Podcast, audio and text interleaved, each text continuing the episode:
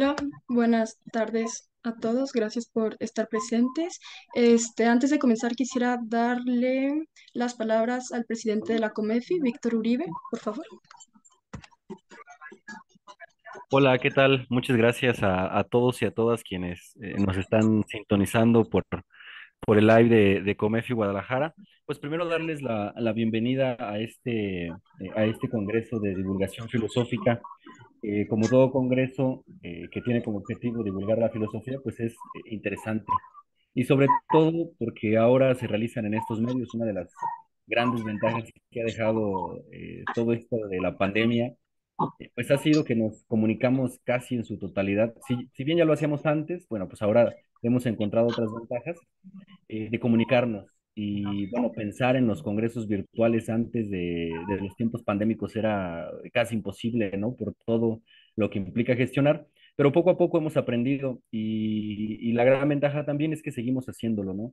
Así podemos llegar a, a más personas.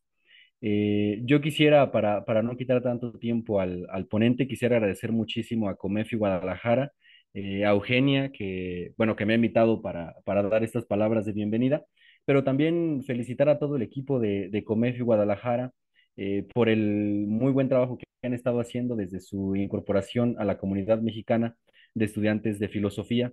Y creo que generar este tipo de eventos y generar este tipo de oportunidades para poder escuchar a otras personas con diversas ideas eh, es muy bueno, ¿no? Es, es muy gratificante. Entonces, eh, pues bueno, les doy la, la bienvenida a este, a este Congreso de Divulgación Filosófica que organiza la Comunidad Mexicana de Estudiantes de Filosofía, específicamente la sección eh, Guadalajara. Estarán en estos tres días, el 23, el 24 y el 25, pues reuniéndose para, para poder charlar eh, respecto a diversos temas, ¿no? Es la, eso es lo maravilloso de esto, que sigamos abriendo el diálogo, eh, que sigamos compartiendo nuestras ideas y bueno, pues también invitarles a que puedan compartir la transmisión, a que puedan dejar sus comentarios. Habrá ponentes de Argentina, de Cuba y por supuesto de México. Entonces, eh, abrir, abrir todo, eh, to- todo este panorama de saber qué se hace en otras partes, no solamente en, en México, creo que también es, es muy, es muy entretenido. Entonces, eh, muchísimas gracias a Eugenia, a la Comefi Guadalajara. Y bueno, pues eh, eh, los dejamos ahora con, con Nahuel. Creo que Eugenia leerá su, su semblanza, pero sean bienvenidos. Espero sea un espacio grato, un espacio de reflexión y pues estaremos encontrándonos durante estos tres días para poder convivir y para poder eh, divulgar la filosofía hoy que tanto es necesario, sobre todo en, en, en nuestro país, ¿no? Entonces, muchísimas gracias, bienvenidos y bienvenidas. Gracias, Víctor. Am, rápidamente me presento. Mi nombre es Eugenia de Anda, soy estudiante de filosofía en la Universidad de Guadalajara y soy la actual presidenta de la COMEFI Delegación Guadalajara. Bien, leeré la semblanza de Nahuel Michalski. Él es licenciado en filosofía por la Universidad de Buenos Aires, en Argentina. Se ha relacionado con temas de investigación en torno a la estética y la teología del poder, principalmente en lo referente a la relación entre imagen, subjetividad y comportamiento político. Es participante como analista cultural en medios de prensa y creador del proyecto Charlas de Filosofía. Es abocado a la divulgación horizon- horizontal, plural, crítica y democrática de la disciplina filosófica. Además, ha propiciado numerosos espacios de formación y capacitación, tanto en ámbitos privados como públicos, buscando hacer del ejercicio filosófico un genuino ejercicio político, es decir, compartido e interconectado. Agradecemos su participación y le damos la palabra para que dé inicio a la ponencia titulada este, divulgación, bueno, ya que lo mencioné. Bueno, ¿qué tal? Buenas tardes, muchas gracias. Eh, saludos a todas y a todos desde Argentina. Eh, bueno, en principio, gracias por la invitación eh, a este, a este coloquio o a esta sucesión de coloquios en torno al carácter de la divulgación de la filosofía, que, es una de las cosas que, que vengo llevando adelante desde el 2018. Y la verdad es que a la hora de pensar un poco en lo que tenía que decir, se me vino a la cabeza que si bien hago divulgación en realidad previo al 2018, en realidad ya desde el 2016 o 7 venía haciendo divulgación en espacios más pequeños. Eh, si bien es cierto que desde esas épocas vengo trabajando en, tanto en ámbitos educativos de distintos niveles como en la construcción de espacios, talleres, actividades divulgativas, etc., eh, me resulta complejo todavía decir que es la divulgación filosófica. Eh, me resulta complejo por la cantidad de variables que forman parte de la actividad divulgativa em, y sobre todo porque me parece que es precisamente una actividad que se va transparentando a sí misma a medida que deviene en su propia acción. Es decir, creo que es bastante dificultoso ingresar en la acción de la divulgación filosófica con una idea o un modelo acabado, eh, concreto, estático, que sería algo así como el modelo de la divulgación. Sino más bien creo que es una, como todo en la vida, es un proceso dinámico, eh, absolutamente eh, multivariable, multidimensional, que incorpora muchísimas problemáticas que hacen no solamente a las formas divulgativas y a los dispositivos de divulgación asociados, sino que también tienen que ver estas dimensiones múltiples y plurales y complejas con el contenido, es decir, con cómo tienen que ver con la disciplina filosófica en sí misma. Entonces me parece que pensar eh, la divulgación implica partir de una posición de aprendizaje primero, donde nada está acabado, donde no hay modelos, donde, bueno, tenemos algunos referentes, algunas imágenes, algunos eh, ejemplos de gente que viene haciendo esto desde antes que nosotros, pero sin duda eh, meterse en el océano de la divulgación, lo cual implica un contacto estrecho con la opinión pública, como su nombre lo implica, lo implica ¿no? Divulgar implica acercar al vulgo algo. Em, entonces, eh, hay, una, hay una serie de dificultades y de variables y dimensiones que hacen no solamente a las formas de la divulgación, sino de la disciplina.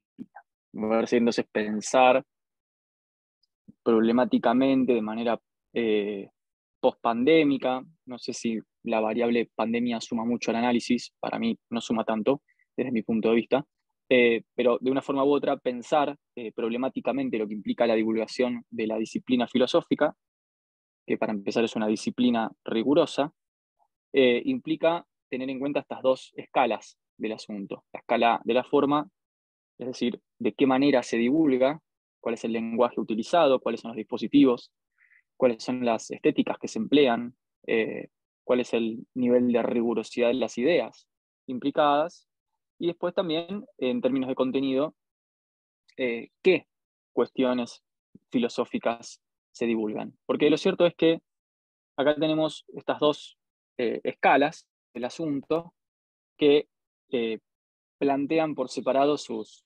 sendas sus, sendas dificultades y que son las que yo un poco fui observando, perdón, fui observando a partir de mi propia experiencia em, en mi inserción en redes sociales y bueno, eh, eh, este, este gran eh, océano de algoritmos y burbujas que son las redes sociales, ¿no? que genera también, por supuesto, sus propias distorsiones y sus, propias, em, sus propios fetichismos, sus propias ideologías y caracterizaciones, proyecciones, idealizaciones, fantasmagorías, como diría Benjamin, em, que también afectan tanto la forma divulgativa como el contenido de lo divulgado.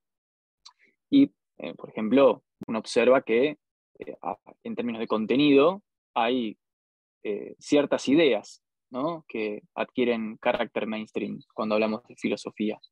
Es decir, bueno, uno tiene que eh, prioritariamente se ve en la necesidad, en, términos de tener mayor alcance, mayor réplica, de tocar eh, temas de la filosofía que son de un cierto contenido o carácter existencialista, vinculado a problemas afectivos, cuestiones vinculadas a la identidad, a las preguntas fundamentales, es decir, lo que generalmente convoca eh, en términos mayoritarios, porque por supuesto el ser humano de hoy sufre la existencia y la filosofía debería estar al servicio de, evitar el sufrimiento.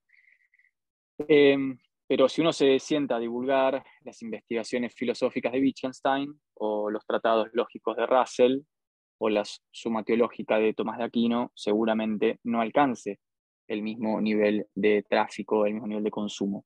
Eso implica en términos de contenido que ya hay una, eh, o sea, la divulgación eh, presupone un cierto, una cierta limitación, orientación, un cierto o poda de los temas abordados que tiene que ver de manera directa con el espectro de la demanda, ¿sí? con lo que el público está esperando. El público no está esperando aprender de filosofía analítica o filosofía del lenguaje o de metafísica profunda, sino que está esperando más bien una filosofía que le ayude a orientarse en los problemas existenciales fundamentales de la vida. Que eso está muy bien, porque por supuesto que las preguntas metafísicas existenciales son importantísimas para nuestra psique y nuestra alma, eh, pero de ninguna forma agotan o reducen o terminan el espectro de contenidos que la filosofía aborda. Entonces esto termina decantando ¿no? por goteo en una suerte de eh, instalación, o sea, en términos de poder divulgar aquellas ideas que son más mainstream, que tienen que ver con lo que a la gente inmediatamente le ocurre en su vida cotidiana, termina generando una consolidación, que por supuesto los que hacemos divulgación y docencia terminamos un poco presos de, esa lógica, eh, se termina consolidando la idea de que la filosofía es en sí misma preguntas existenciales, por ejemplo, que la filosofía es en sí misma la indagación sobre los afectos, la pregunta por el cuerpo, eh, la pregunta por la pregunta, eso también está muy instalado, ¿no? Filosofía es preguntarse cualquier cosa, cualquier idea filosófica, eh, básicamente se ha consolidado nuestra posmodernidad actual, en nuestra época de, licuación, licuefacción, ¿no? como dice Bauman, o cierta caída de los valores y de los nortes, se ha consolidado la idea de que la filosofía es una loa a la pregunta neurótica, ¿no? es decir, una especie de encomio de la neurosis. Entonces, se es más filósofo cuanto más preguntar y repreguntar eh, podemos, cuanto más repreguntas podemos ejercitar, ¿no? Y eso no es la filosofía. Yo no sé qué autor dijo eh, que hacer filosofía es preguntarse todo todo el tiempo. Eso no, está dicho en ningún lado. Sencillamente eh, se consolida esa idea porque, bueno, hay una relación compleja entre lo que el público consume o quiere consumir de la filosofía, que otra vez es lo mainstream, es lo que tiene que ver con sus afectos y preguntas espontáneas cotidianas. Por supuesto, el público en general no está anhelante de leer la física de Aristóteles, eh, tampoco está muy anhelante de aprender del Círculo de Viena. Otra vez, ¿no? Porque hay temas que no son mainstreams, que aparte son complejos, que son abstractos, que son referidos a la ciencia, que no son referidos a nuestro padecimiento cotidiano o a nuestras ansiedades cotidianas, entonces no son los temas mayoritarios. Entonces, por un lado, se, consolida la idea de que la filosofía es existencialismo únicamente, eh, que es una suerte de divagación o surfeo por las olas de la pregunta neurótica, eh, donde el filósofo es aquel que no cierra la pregunta, sino que siempre la abre, aquel que no afirma, sino que indaga, aquel que no fundamenta, sino que deconstruye.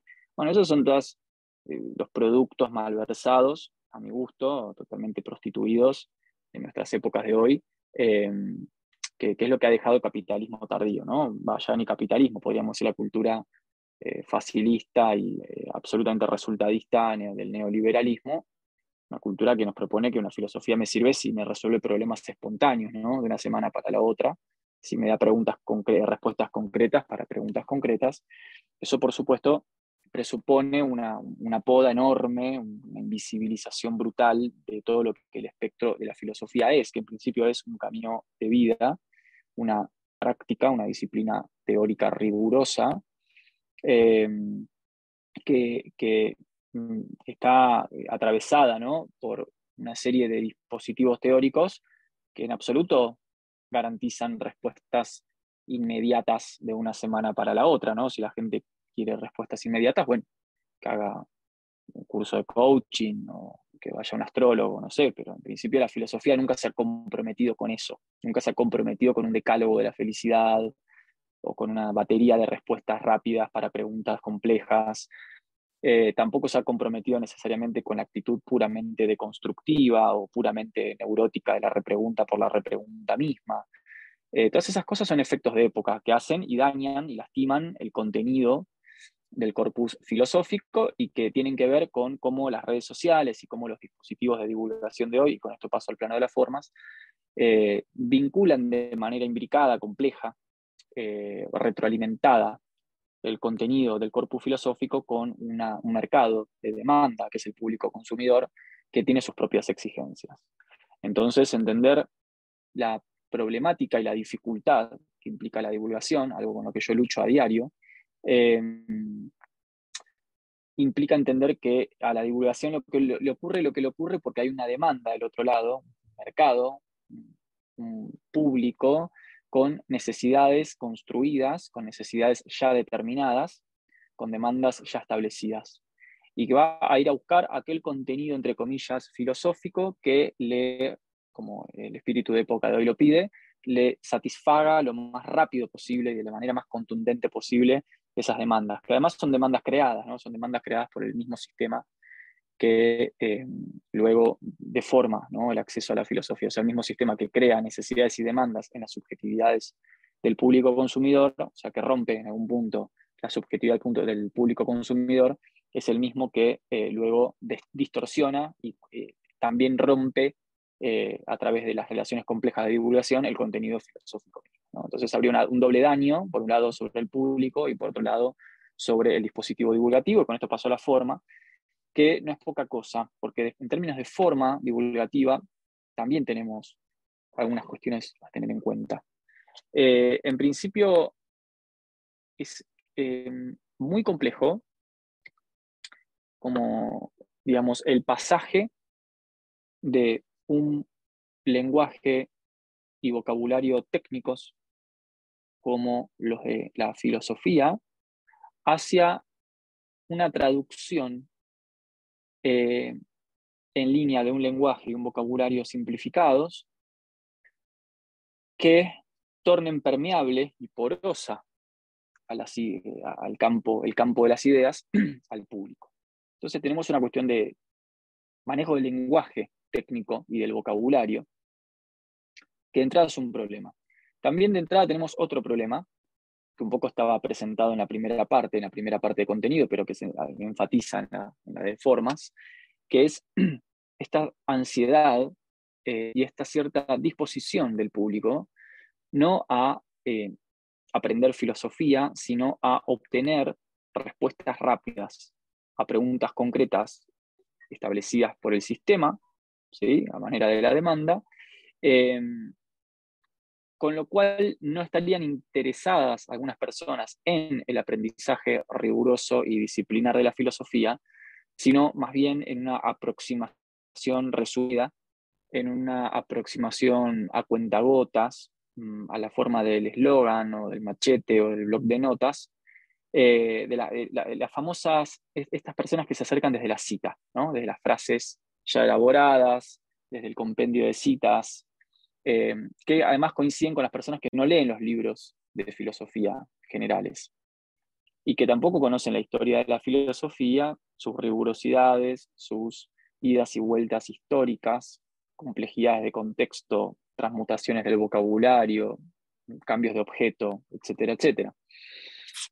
Esto genera que no solamente tengamos en términos de forma un problema de vocabulario y lenguaje eh, bastante difícil de, transitar, que, queda un poco en la pericia del divulgador, eh, y que en realidad de ninguna manera es algo nuevo, ¿no? En realidad lo que estamos mencionando es algo que está ya de la historia del pasaje de lo esotérico a lo exotérico, ¿no? Todo lo que estamos hablando. Cuando hablamos de divulgación, ¿de qué estamos hablando? De pasar a lo exotérico, ¿no? O sea, aquello que era esotérico, o sea, que era hacia adentro, hacia adentro de la disciplina, hacerlo vulgar, o sea, acercarlo al vulgo como decía Aristóteles, ¿no? Al vulgo en el sentido griego del término.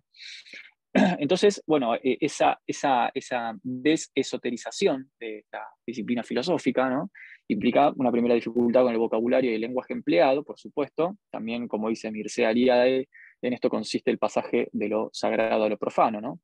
Eh, pero además, como decía recién, también encontramos esta dificultad que tiene que ver con las ansiedades y los tiempos y las disposiciones al esfuerzo del público. Entonces, bueno, eh, ahí nos vemos en este lugar un poco raro, los divulgadores, los docentes, yo además soy docente universitario, hago investigación, digo, mi rol no se termina en las redes sociales, eh, escribo también, em, que es este lugar raro de no solamente tener que transmutar el vocabulario y el lenguaje para que sea comprensible, lo cual está muy bien y tiene que ver con la democratización y la horizontalización del pensamiento, pero también ocurre que hay que satisfacer ciertas ansiedades y ciertas demandas de acceso rápido a preguntas, eh, perdón, a respuestas concretas. Entonces, bueno, eh, si uno se pone un poco riguroso, si uno en, su acción divulgativa explica que la verdadera, el verdadero estudio filosófico está en los libros, está en los grandes autores, que está en los capítulos, que está en el texto, y que de ninguna forma una clase, un seminario, un curso, un simposio, un vivo de Instagram resumen y agotan eso que en un libro vive para siempre, bueno, se encuentra con, que a veces hay una, disposición eh, minoritaria ¿no? al estudio de los libros y los textos y más bien una disposición mayoritaria hacia el consumo de ideas rápidas. Generalmente muchas personas buscan ese consumo de ideas filosóficas rápidas porque en realidad lo que tienen interés es en, lo que tienen interés, perdón, es en eh, articular de una manera un poco rápida, no sé, no, eh, un poco prematura, ¿no? precoz, esas ideas en, posiciones personales de debate, entonces quieren aprender algunas ideas de filosofía para poder debatir, para poder sostener debates políticos, debates éticos, culturales, etc. Bueno, y ahí empezamos entonces a, de alguna forma, eh, a partir de este doble eje del problema, el eje del contenido y el eje de las formas, eh, empezamos a acercarnos a, un único quizás concepto problemático, que es la manera en la que la filosofía, a través de la divulgación, corre el riesgo de mercantilizarse, tanto en forma como en contenido.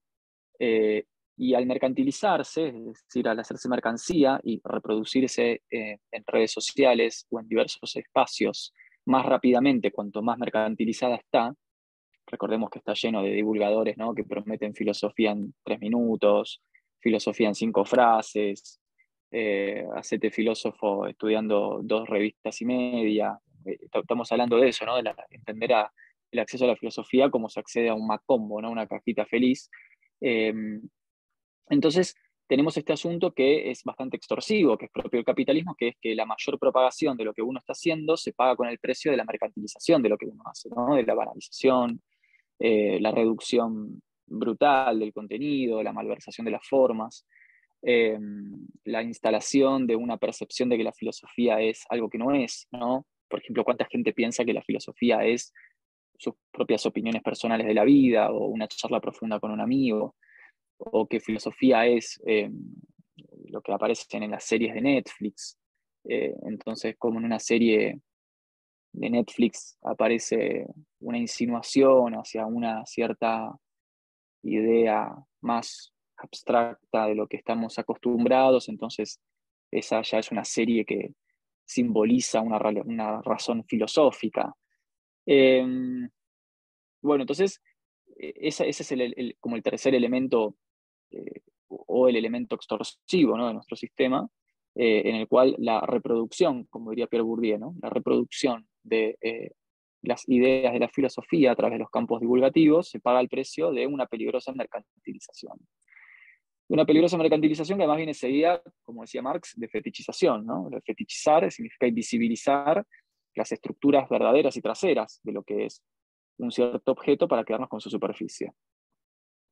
Entonces, así como nos quedamos con la superficie de la cajita feliz de McDonald's y no vemos cuáles son las estructuras de explotación humana que la hacen posible, en la divulgación filosófica, si el divulgador o el docente no es eh, cuidadoso en lo que está haciendo y responsable con lo que está haciendo, eh, termina haciendo lo mismo con la filosofía. O sea, termina ofreciendo la superficie para invisibilizarle al público las estructuras fundamentales y primordiales. ¿Y por qué? Y bueno, porque lo que se busca es la máxima circulación y reproducción del trabajo de ese divulgador para que el divulgador sea más conocido, adquiera más eh, fama, entre comillas, eh, acceda a, otros lugares.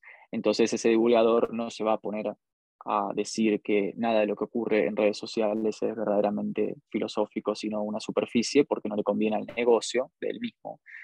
Eh, y los que sí denunciamos esto y los que sí decimos que nada de lo que ocurre en redes sociales, o al menos en las cuentas generales de Instagram de filosofía, es verdaderamente lo filosófico, sino más bien la superficie o la cáscara, eh, bueno, pagamos esa honestidad intelectual con mucha menos circulación y mucho menos tráfico eh, que otros divulgadores que están más dispuestos a la eh, vulgarización en el peor de los sentidos, ¿no? a la banalización, mejor dicho, porque la vulgarización está muy bien. Vulgarización, nosotros tenemos de ese concepto una idea peyorativa, ¿no? como si fuera una especie de disminución, cuando en realidad vulgarizar significa hacer llegar al vulgo, o sea, romper otra vez el límite entre lo esotérico y lo exotérico, y nada más el vulgo somos nosotros, es decir, eh, vulgarizar en algún punto sería como equivalente a decir democratizar, o sea, hacer democrático el saber, y eso está muy bien y es necesario porque venimos de siglos de eh, enclaustramiento y circunspección de los saberes en pocas instituciones. Entonces es hora de que las personas de a pie, como nosotros, tengan conocimientos que les fueron velados, y eso está muy bien.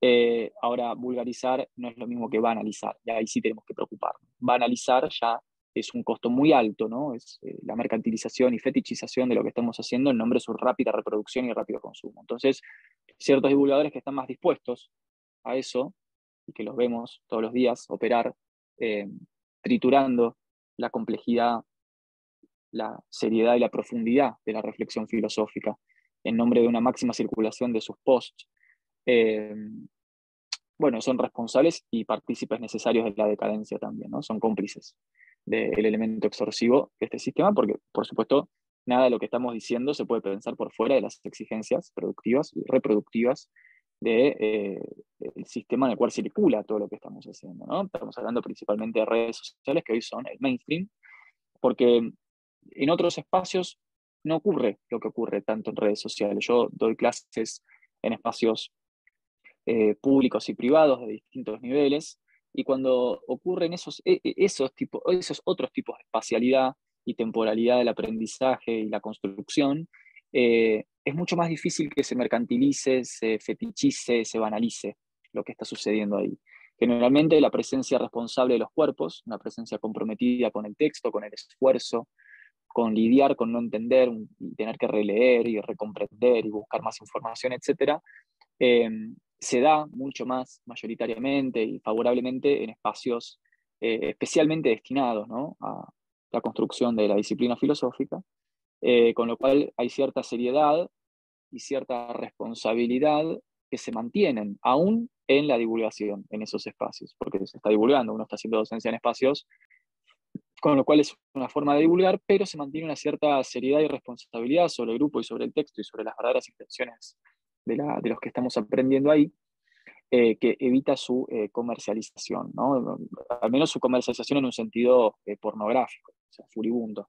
En cambio, en redes sociales eso es bastante más difícil, bastante más difícil. Ya de por sí que el público que te consume uno no lo conozca, sea, uno no sepa quién es el que está del otro lado consumiendo lo que uno pone, marca una, una distancia eh, muy importante, ¿no? Establece un abismo muy, muy importante, muy interesante, porque uno nunca sabe a quién está hablando, y eso no te pasa en un aula.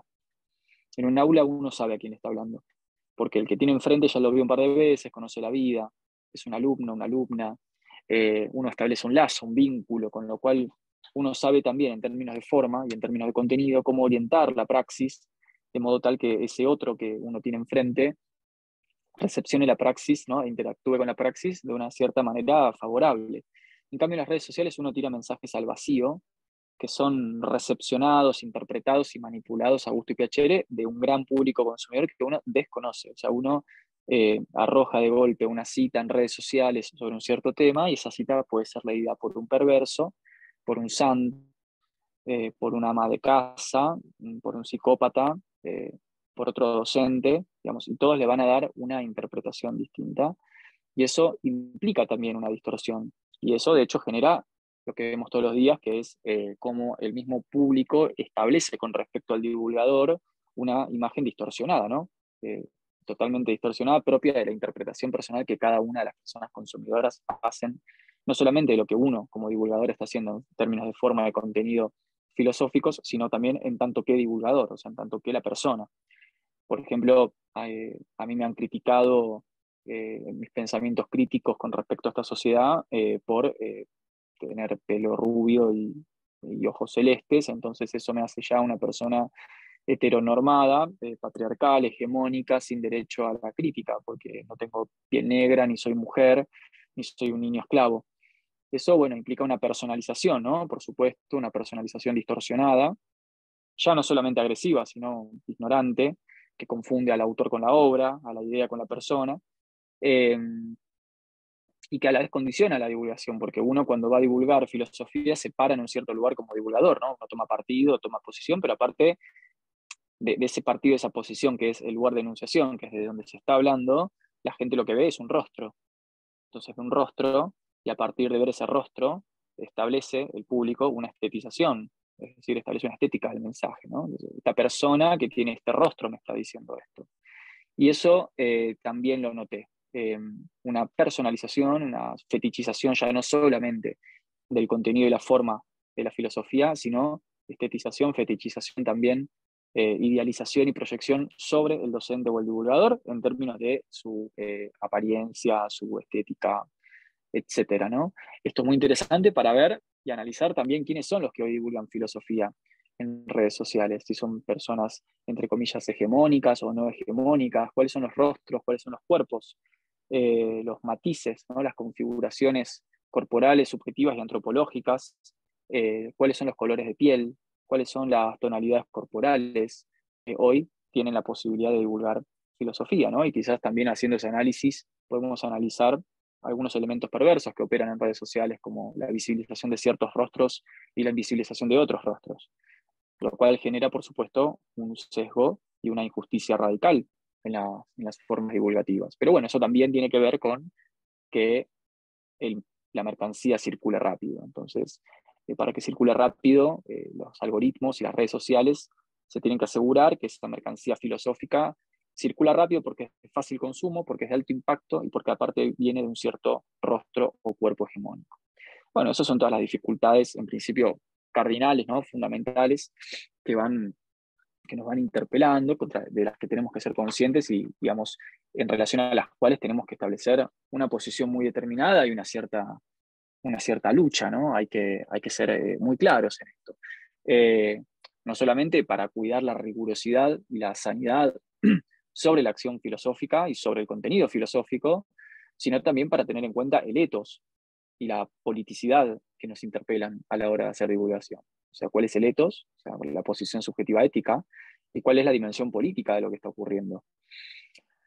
Eh, me parece que, eso es, en general, digamos, si me tuvieran que preguntar, es lo que, más o menos he venido recopilando en estos, estos años, eh, en términos de, las dificultades eh, que, se encuentran eh, hoy por hoy en, redes sociales, en general, en general y esto muy a grandes rasgos, por supuesto el análisis puede ser más minucioso, pero me parece que a grandes rasgos uno puede empezar planteando estas cuestiones, ¿no?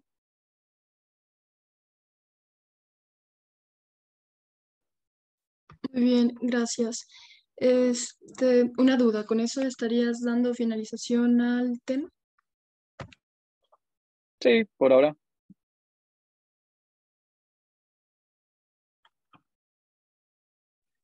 Comprendo, gracias, Nahuel.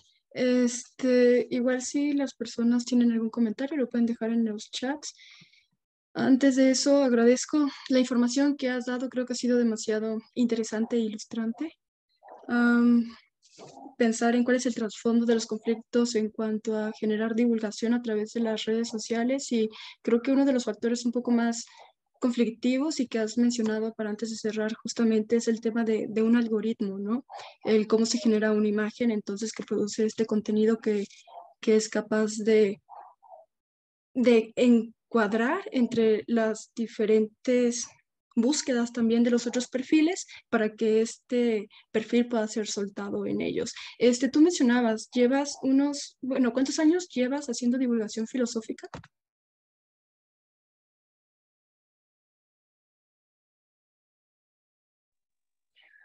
¿Cuántos años? Eh, yo empecé a dar clases en escuelas eh, cuando iba por más o menos cuarto año de la carrera.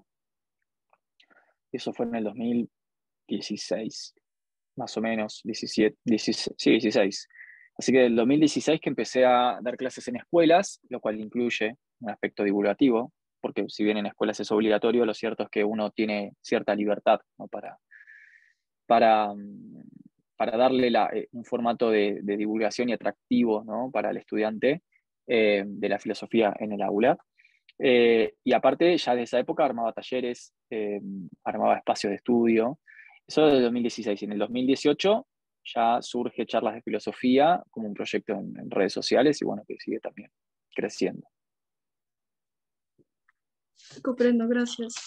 Este, me ha surgido una, bueno, este Víctor menciona que, ¿cuál consideras que ha sido tu mayor reto desde que te dedicas a la divulgación filosófica?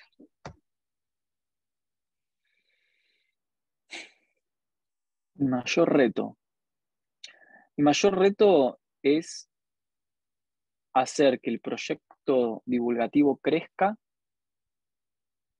o sea, pero no por un interés personal mío, porque de hecho yo no me dedico a eso eh, 100%, o sea, es un aspecto más de mi vida, no es que vivo de eso. De hecho yo, si ustedes miran mi, mi canal de YouTube, no soy un youtuber, ¿no? O sea, lo único que hago en mi canal de YouTube es subir los, las clases que, que armo, eh, los vivos o clases, o sea, no, no soy un, un, youtuber, le dedico poco tiempo, no, no me gusta la edición, nunca la entendí, no soy hábil para eso. Así que eh, trato de que, lo que circula de mi parte sea más bien el valor del contenido de las ideas, más que una estetización de la imagen y la miniatura y, el consumo rápido. Eh, y, mi mayor reto ha sido lograr que eso crezca y que sea cada vez más grande para que más gente acceda a eso, no por una cuestión de interés personal, sino por una cuestión de interés social. Eh, pero siempre en esta relación compleja con la banalización me he visto en la situación de tener que simplificar bastante el mensaje eh, para que sea más accesible, más masivo, para que circule más. Eh, cuando me he puesto más quizás exquisito en el vocabulario, más exigente en el entramado argumental, eso genera mucho menos tráfico, entonces el precio que uno paga por ser más riguroso es el menor consumo de lo que uno está haciendo. Em, al tiempo que cuando uno más eh, alto impacto es en lo que está haciendo, eh, más circula. Entonces mi mayor reto ha sido lograr que esto crezca y que circule, pero que al mismo tiempo la gente no se quede con esto, sino que entienda que todo lo que sucede en redes sociales no es la filosofía, sino la superficie filosófica, y que lo que tiene que hacer la gente es ir a los libros y leer a los grandes pensadores. Lograr eso es una tarea titánica en esta época de eh, consumo masivo de grandes ideas, eh, eslogans, ¿no?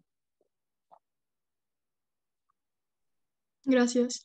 Sebastián Ramírez pregunta si alguna vez has tenido alguna especie de bloqueo al momento de mantener tu proyecto de divulgación.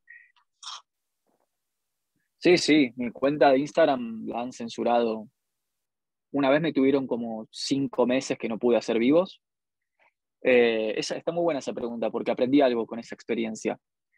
Eh, me, sí, me tuvieron como cinco meses que no me permitieron hacer vivos y eh, un shadow ban, es decir, una invisibilización de mi cuenta, tipo, me mandaron al sótano, ¿no? a la caverna platónica, me metieron ahí adentro y, la gente buscaba filosofía en el buscador de Instagram y le aparecían todas las cuentas menos la mía, o la mía aparecía en el último de los lugares. ¿Por qué recibí esa sanción? de parte de, esta gran eh, caja feliz de la vida que es Instagram. Porque una vez subí una foto que está en un libro, que es la contratapa de un libro que tengo yo, de Carlos Liria, una foto real, real, de Luz Salomé con Nietzsche y eh, Paul Rilke en una, eh, desnudos, todos sabemos eh, eh, la, apertura sexual que tenían ellos tres en términos de, sus amoríos y sus affairs, yo subí esa foto que estaba en la contratapa de un libro de sexualidad y filosofía, y yo no sabía que no podía mostrar el genital del cuerpo, aunque era una fotografía de una poeta y dos filósofos, perdón, de dos poetas, una poeta, un poeta y un filósofo. ¿eh?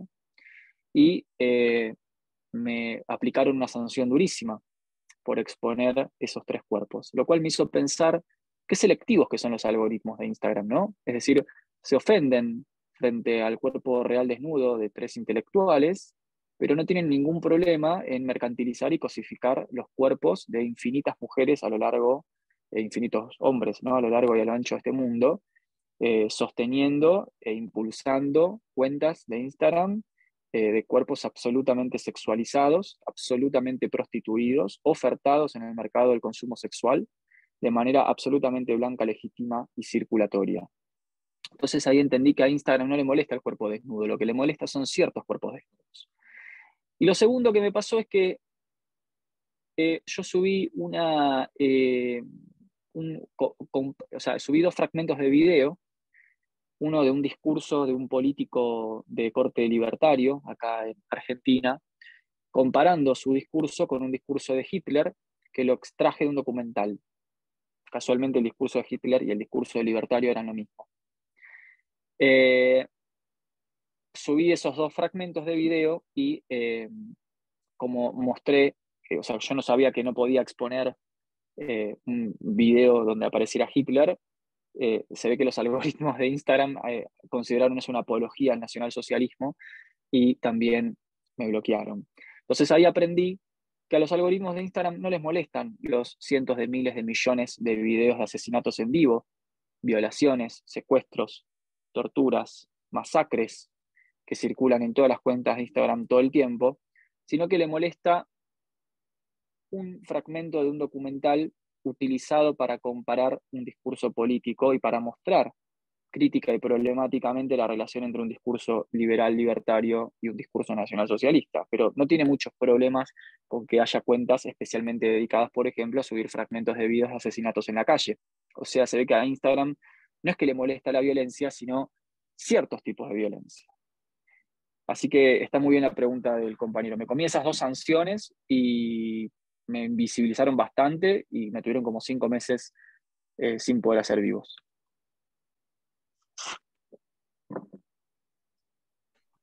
Gracias, Nahuel.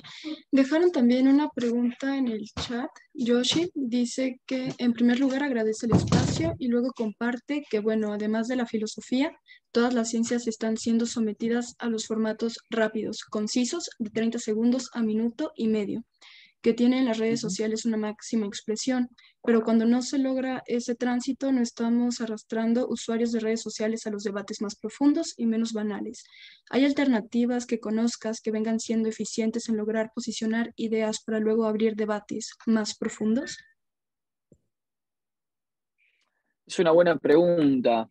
Eh, yo estoy, quizás es el paso de los años, ¿no? Uno va eh, haciéndose más grande y, inevitablemente se vuelve un poco conservador y, melancólico en algunas cuestiones, quizás nostálgico más que melancólico. Eh, de una manera medio involuntaria tiende a pensar que antes era mejor, algunas cosas antes eran mejores. Em, yo creo que hay que hacer el esfuerzo de volver hacia ciertas prácticas mm, divulgativas y educativas eh, más a la manera de antes, más presenciales, con los textos en las manos, más a la forma del foro griego. Eh, o buscar la manera de que a través de la virtualidad, si es que se lo hace de manera virtual, eh, el dispositivo, uso acá una palabra de Deleuze, ¿no? el dispositivo eh, filosófico, no deje de perder en pos de su virtualización o virtualidad este cierto carácter de cercanía o de cierta circunspección, eh, cierta dilación temporal que es necesario para que no se comercialice, banalice o se transforme como hoy pasa ¿no? con los debates eh, en otro mercado más. Hoy el mercado de los debates es un gran mercado, ¿no? es decir, convoca mucha gente. Mucha gente está deseosa de ver debates, no porque quiera aprender, sino porque le gusta ver cómo una persona mata a otra. ¿no? Eh, entonces, eh, ahí está muy bien la pregunta que hace la, persona esta, porque ahí vemos cómo lo que se está prostituyendo en los debates no es tanto el contenido a veces, o no necesariamente el contenido, sino la forma expositiva. El, carácter de lo que hoy se llama debate, que en realidad es muy pobre como debate, es, más bien una suerte de verborragia, una aniquilación del otro, una suerte de eh, a ver quién es mejor destruyendo al otro, etc eh, es más una especie de pugilato, ¿no? de, coliseo romano en YouTube, eh, donde lo que queremos ver es la muerte simbólica de una persona, eh, no tanto el triunfo de una idea. Y tampoco implica que la gente que consume los debates esos va a ir a leer rápidamente los libros para ver si lo que se dijo en el debate en términos de contenido estaba bien o no.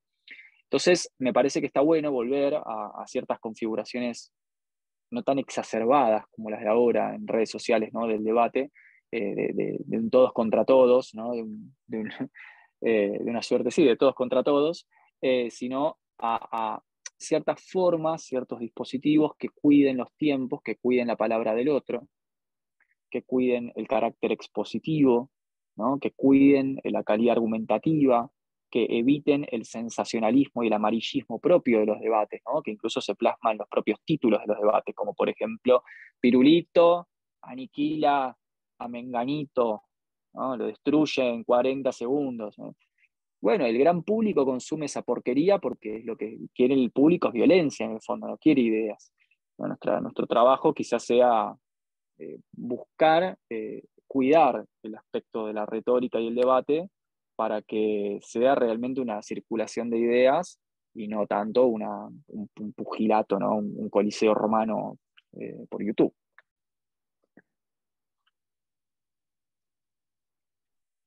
Gracias.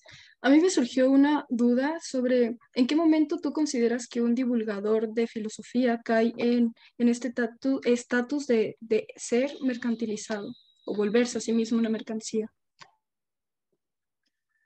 Bueno, eso desde mi punto de vista personal, que no es ni el único ni el correcto, es el mío nada más, eh, ocurre cuando un divulgador, un comunicador o un docente que se aboca a estas tareas, eh, incurre en las prácticas que precisamente exacerban el consumo y, convierten a la filosofía en una mercancía de consumo rápido.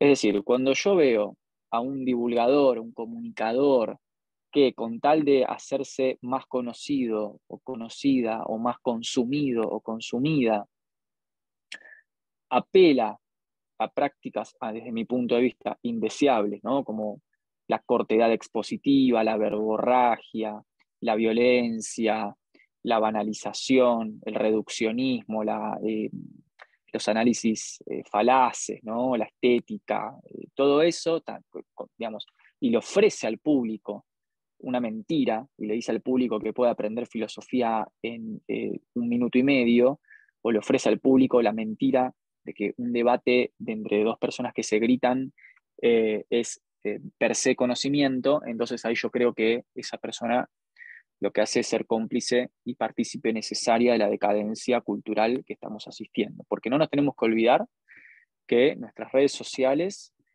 lejos de ser nichos de resistencia, son nichos de reproducción de la decadencia. No es que resisten frente a la decadencia, sino que son elementos que reproducen la decadencia.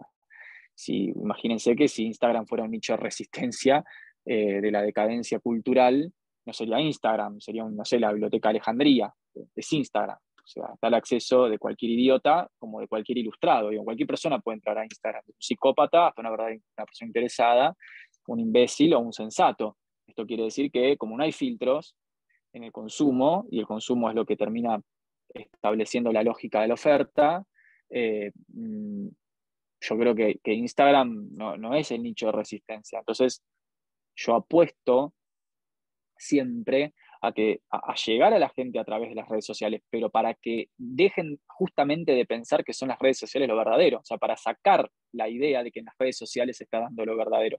En ese sentido, soy bien burdiano, yo creo que hay que usar las herramientas que el mismo sistema nos provee para desde dentro de las herramientas miserables de este sistema, como las redes sociales, eh, hacer que la gente salga del consumo de redes sociales o entienda al menos que ese consumo no es eh, el consumo genuino, sensato y verdadero, que el consumo verdadero está en los libros, en los textos, en leer y no entender, en reescribir, en subrayar, en buscar, en romperse la cabeza y las retinas de los ojos leyendo mucho.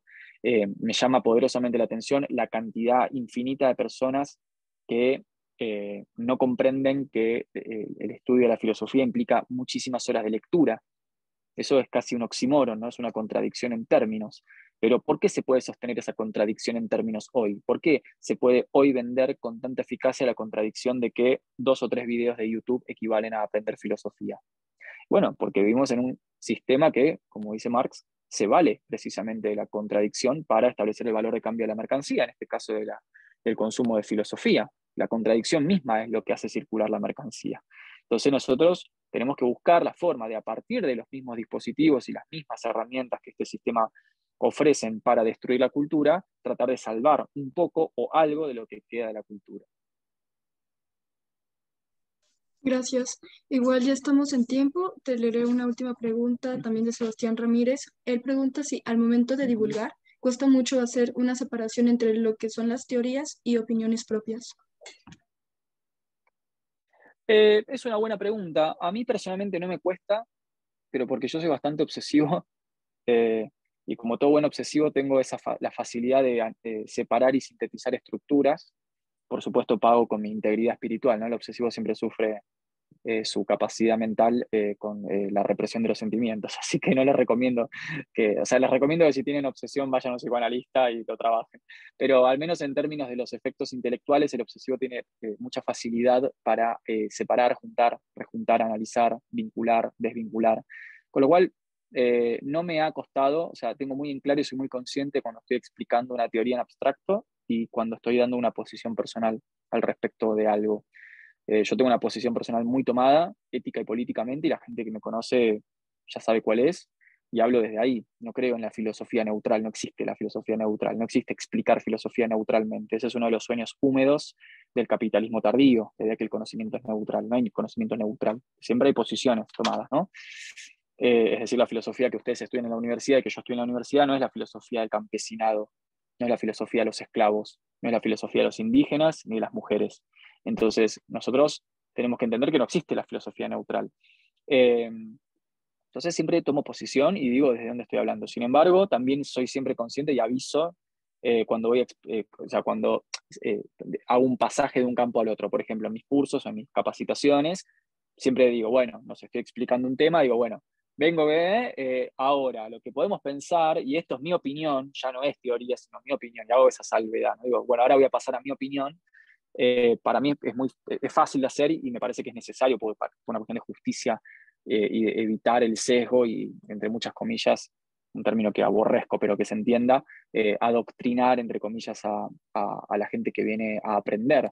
y de la misma manera, uno puede estar haciendo una alocución con un cierto posicionamiento como es la mía de ahora, y de golpe decir, bueno, pero esto es lo que yo pienso, después del punto de vista teórico, esto otro, ¿no? Y por supuesto, no existe un punto de vista personal por fuera de la teoría. No hay nada más fetichista que pensar que uno puede tener un posicionamiento personal separado de la teoría. Justamente los posicionamientos personales los hacemos a través del conocimiento teórico, o sea, gracias a que disponemos de teorías. Sin embargo, en términos metodológicos, uno puede ser sensato y avisar eh, cuando es una explicación teórica en abstracto y cuando, es, eh, cuando uno pasa a usar esa teoría que acaba de explicar para dar su posición personal frente a las cosas. Eso es bastante sencillo, digamos, si uno hace docencia se aprende rápidamente.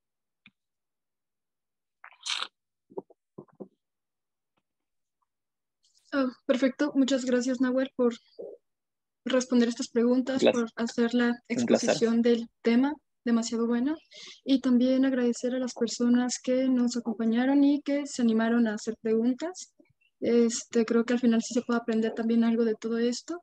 Y sin más, este, los invitamos también a que sigan las siguientes mesas, que serán el día de mañana y el viernes, en donde habrá mujeres, dos chicas que se están eh, envolviendo en el mundo de la divulgación filosófica, entonces consideramos que su participación y aportaciones también van a ser muy buenas. Este, igual, leo rápido, una disculpa, Jamie Rangel Pregunta si tu trabajo de divulgación a qué público meta va dirigido. Si deseas que solo quede entre el público que tiene bases filosóficas o no precisamente y que sea solo para este escenario. No, no, no. Eh, va, eh, siempre es abierto a todo el público sensato y responsable con el, con el mensaje filosófico. Todas mis actividades eh, de cursos y formación en redes sociales siempre aviso que no se necesitan conocimientos previos. Y asumo ese desafío, ¿no? Asumo el desafío de, que se acerque gente que quizás es su primera aproximación al vocabulario filosófico o a las ideas filosóficas. Eh, eh, no. Después, eh, lo que tenga que ver con, con relatividades lo dejo para la facultad, para mis alumnos de la universidad. Perfecto, muchas gracias Nahuel y gracias Jimmy también por cerrar con esta pregunta. Este, que tengan buen día. Muchas gracias a ustedes. Un abrazo grande, muy amables.